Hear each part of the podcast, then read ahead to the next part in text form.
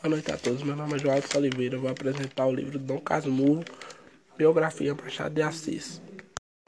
Machado de Assis foi um escritor brasileiro, um dos homens mais importantes na literatura do século XIX. Escreveu poesias, contos e romances. Foi também jornalista, teatrólogo, crítico de teatro e crítico literário.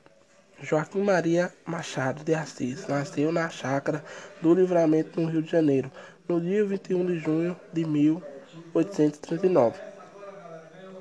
Foi o primeiro filho de Francisco José de Assis, um decorador de paredes, e da imigrante portuguesa Maria Leopoldina. Machado fez seus primeiros estudos na escola pública do bairro de São Cristóvão Tornou-se amigo do padre Silveira Sarmento, o ajudava nas missas, familiarizava-se com o latim.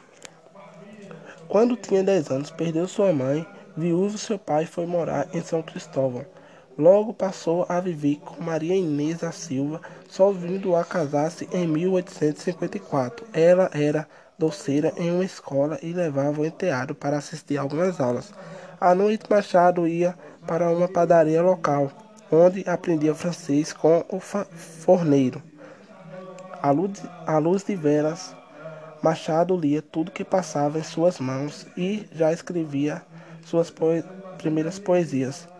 Em busca de um emprego com 15 anos, conheceu Francisco de Paula e Brito, dono da livraria do jornal e da tipografia.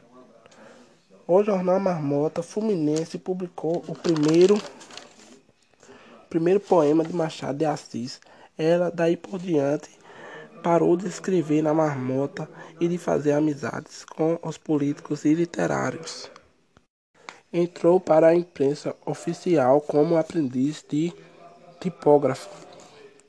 Com 20 anos, Machado de Assis já frequentava os círculos literários e jornalísticos do Rio de Janeiro. Do Rio de Janeiro. Rio de Janeiro. Ele foi chamado por Quitino Bucaiúva para trabalhar na redação do Diário do Rio de Janeiro, além de escrever sobre todos os assuntos e manter uma coluna de crítica literária. Machado tornou-se o representante do jornal no Senado. Machado também escrevia no Jornal das Famílias. Em 1881, Machado de Assis publica o romance Memórias póstumas de obras cubas, que mar marcam o início de fase acentuadamente realista de obra de sua obra. Em 1896 fundou com, o, com outros intelectuais a Academia Brasileira de Letras, ocupando a cadeira de número 23 até a sua morte. Machado morreu no Rio de Janeiro no dia 29 de setembro de 1908, levado em uma carreta do arsenal de guerra só destinada às grandes personalidades. Um grande cortejo fúnebre saiu da academia para o cemitério de São João Batista, onde foi enterrado. Resumo da obra Dom Casmurro Bettino escuta uma conversa entre José Dias e Dona Glória. Ela pretende mandá-lo ao seminário no cumprimento de uma promessa feita pouco antes de seu nascimento. A mãe já havia perdido um filho, prometeu que se o segundo filho vingasse, ela faria ele de padre. Faria ele de padre. Na conversa, Dona Glória souberá da amizade estreita entre o menino e a filha de Pádua, Capitolina. Bettino fica furioso com José Dias, que denunciará e expõe a situação a Capitu.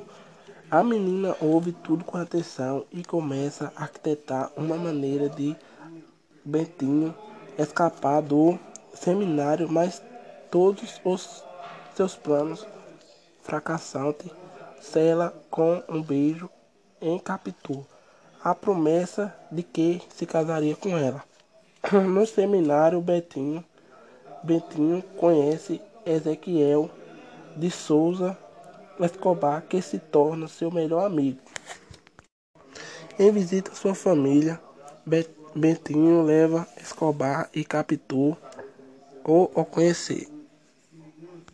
Enquanto Betinho estuda para se tornar padre, Cap, estreita relações com Dona Glória, que passa a ver com bons olhos e relação do filho com a garota. Dona Glória ainda não sabe como resolver o problema da promessa e pensar em consultar, consultar o Papa. Escobar é quem encontra a solução.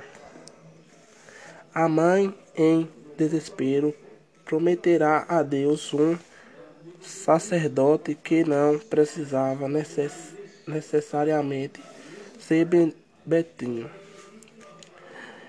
Por isso, no lugar dele, um escravo é enviado ao seminário e condenar-se padre. Betinho vai estudar, estudar direito no Largo de São Francisco, em São Paulo, quando conclui os estudos, torna-se o doutor Bento de Albuquerque Santiago. Ocorre então o casamento tão esperado entre Bento e Capitu. Escobar, por seu lado, casasse com Sancha, uma amiga de colégio de Capitu. Bentinho e Capitu demorou de ter um filho e a felicidade do casal ficou ameaçada. Escobar e Sancha tiveram uma filha que colocava o nome de Cap Capitolina. Depois de uns anos, Capitu teve um filho e o casal pôde retribuir a homenagem aos amigos, dando o nome de Ezequiel. Os casais viviam juntos. Bento vê uma semelhança do filho com o amigo Escobar. Um dia na praia, Escobar morreu afogado. Afogada. Bento acha que foi traído pela esposa porque acha muita semelhança do filho com o seu amigo falecido.